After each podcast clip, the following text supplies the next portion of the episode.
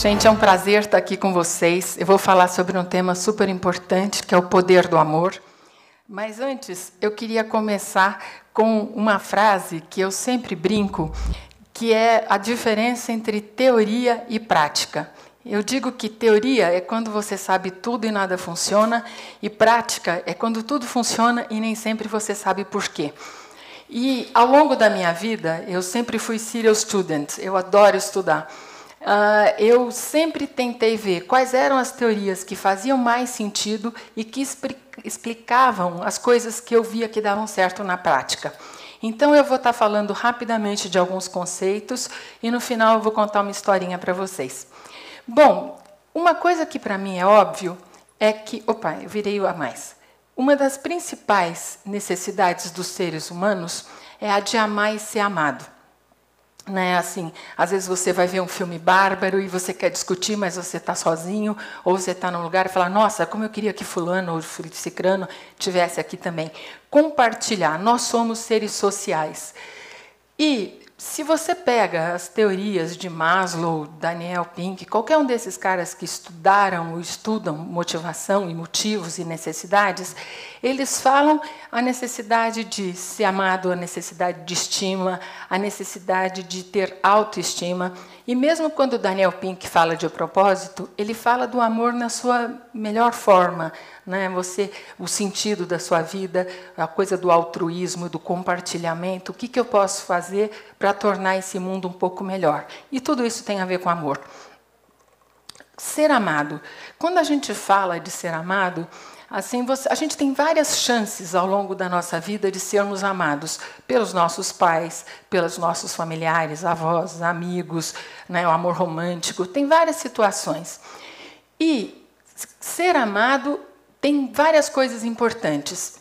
A gente só se sente amado quando alguém cuida da gente, se preocupa com a gente, dá o tempo dele, dá a energia, ou quando a pessoa reconhece os nossos acertos, é quando você sente que é importante para o outro. Né? Assim, quando alguém se importa, ele mostra que você é importante. Mas tem alguns aspectos chaves, além disso. Tem muito a ver com você não subestimar, você não subestimar a inteligência do outro, você não subestimar o potencial, a força, o talento. Algumas pessoas são super protetoras e acabam subestimando a força do outro. E quanto mais a gente se sente amado, principalmente pelas pessoas que são referências importantes para nós, acontece uma mágica. A gente começa a ter autoestima a gente começa a se sentir importante, forte, né, empoderado, e isso vai aumentando a nossa autoconfiança. Né? Eu vou conseguir, eu vou ser capaz, eu vou entrar, eu vou conseguir atingir tal resultado.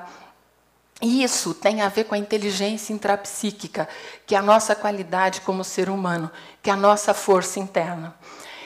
E é um dos principais componentes da inteligência emocional, que o Daniel Goleman falou tanto. Né? 80% do sucesso das pessoas está ligado com inteligência emocional.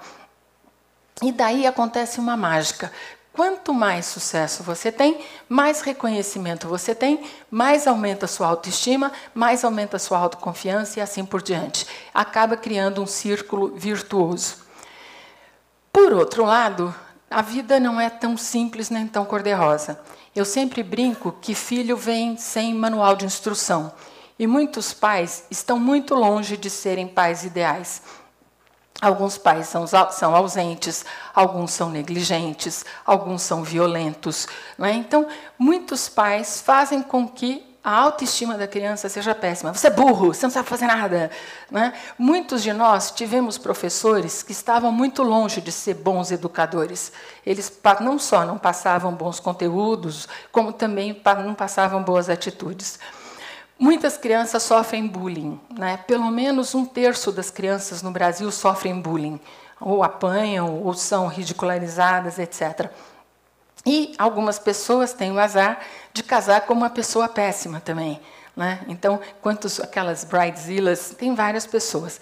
Então, tudo isso, pais complicados, professores ineptos, cônjuges malucos, etc., podem fazer com que a gente tenha baixa autoestima Né? Você, isso desencadeia uma coisa complicada que se chama autossabotagem. É um processo de autodestruição. E que pode ter várias formas. Você pode beber, você pode se drogar, você pode ficar obeso, você pode subutilizar o seu talento, né? você pode ter vários tipos de dependência química, de etc, etc, etc, etc.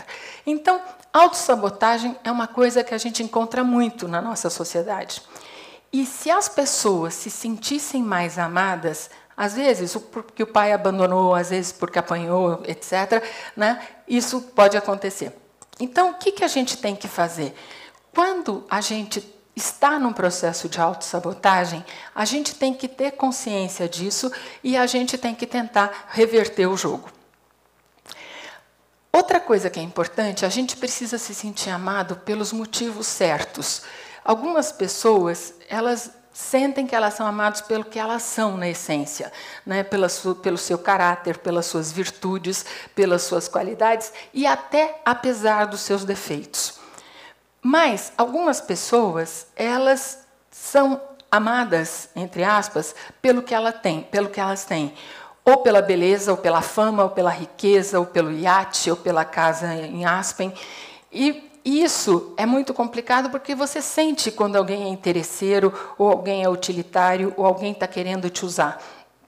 Então, quando a gente se cerca dessas pessoas, em geral, a nossa autoestima também despenca.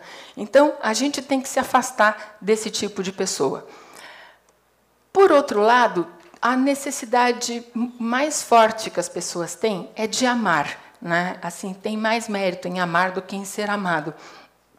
E você pode amar as pessoas, você pode amar sua família, você pode ter amor romântico, você pode amar seus amigos, você pode amar outros seres vivos. Você pode amar o, seus, o seu cachorro, o seu gato, ou amar a natureza, ou amar a orquídea, ou amar plantar.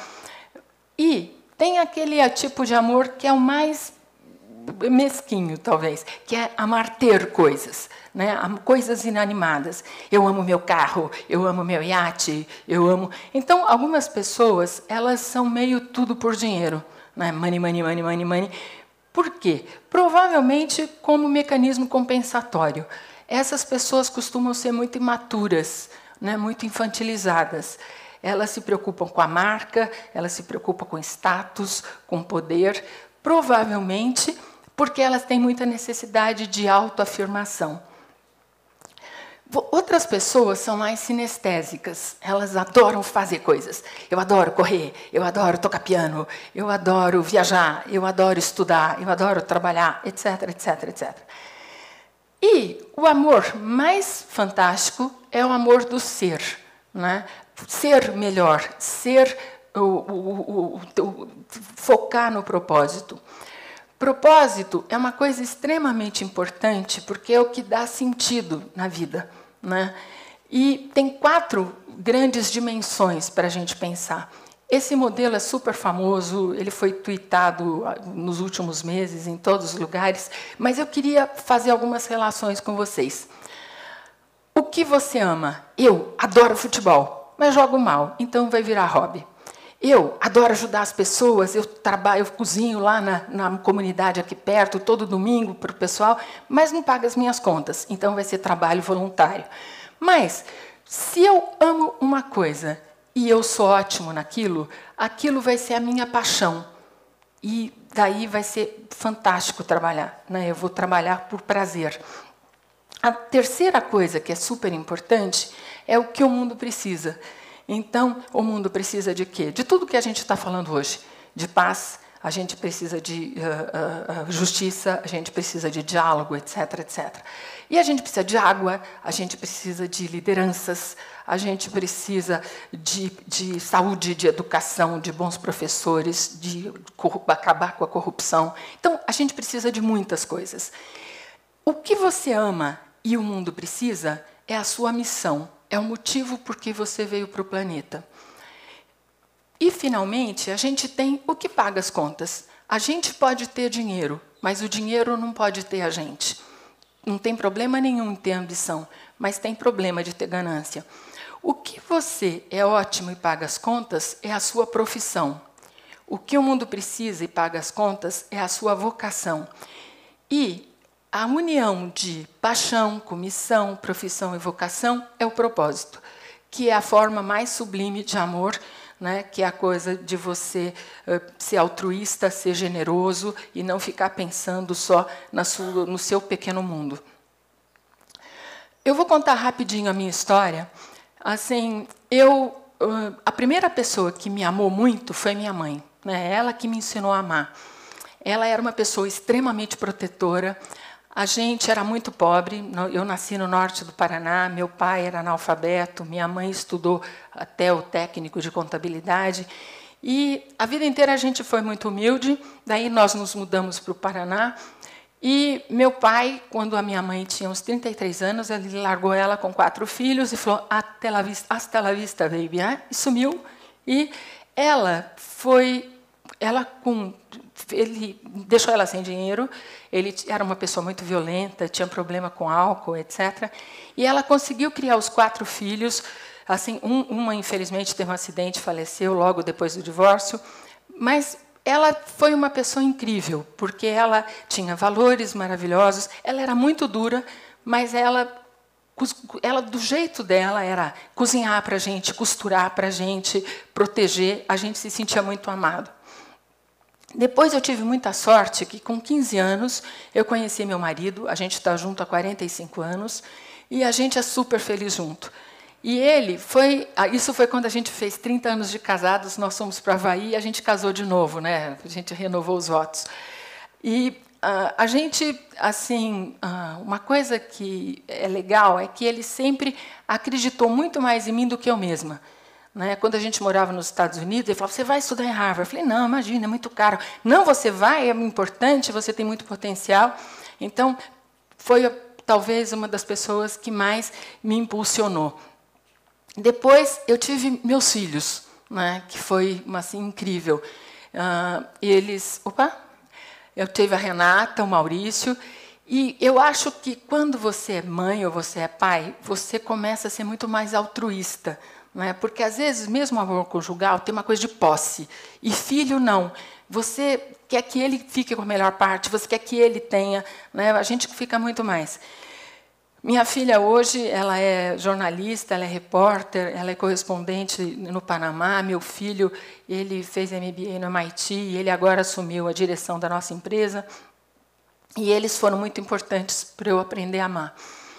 Mas não basta ser mãe, tem que participar. A vida inteira eu sempre procurei participar de tudo que os meus filhos faziam. Né? Por exemplo, quando a gente morava nos Estados Unidos, eu era voluntária na escola deles. Minha filha estagiava na Endeavor, daí ela faz mais de 10 anos eu sou voluntária na Endeavor, né, uma ONG que fomenta o empreendedorismo. O meu filho era da empresa Júnior da GV, lá de São Paulo, e daí eu comecei, a, ele falou: "Mãe, você precisa ir lá ajudar a gente a selecionar, treinar competências". Então, eles me levaram, né, para esses lugares Teve também uma época que eu fiz uma ONG durante três anos que era para desenvolver a inteligência emocional em adolescentes. Então, meus filhos e mais 70 jovens, durante três, três anos, a gente teve esse trabalho. E amor ao próximo.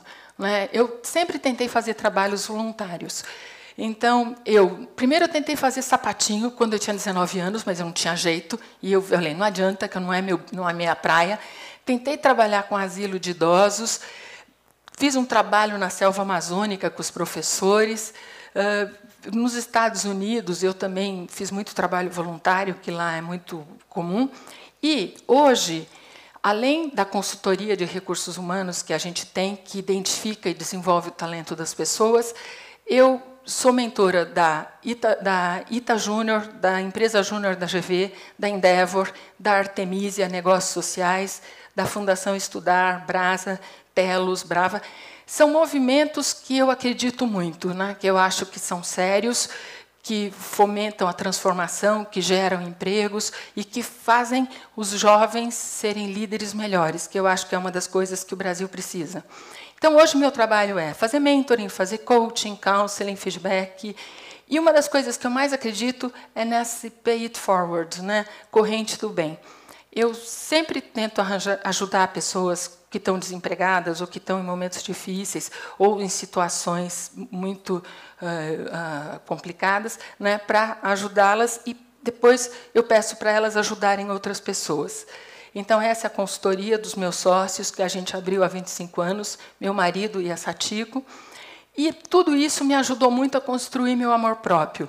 Né? Eu sempre me senti muito patinho feio. Quando eu mudei para São Paulo, eu estudava num colégio de pessoas muito ricas, e, e, era, e eu era pobre, feia, baixinha. Eu não sofria bullying, mas eu era invisível, ninguém me via.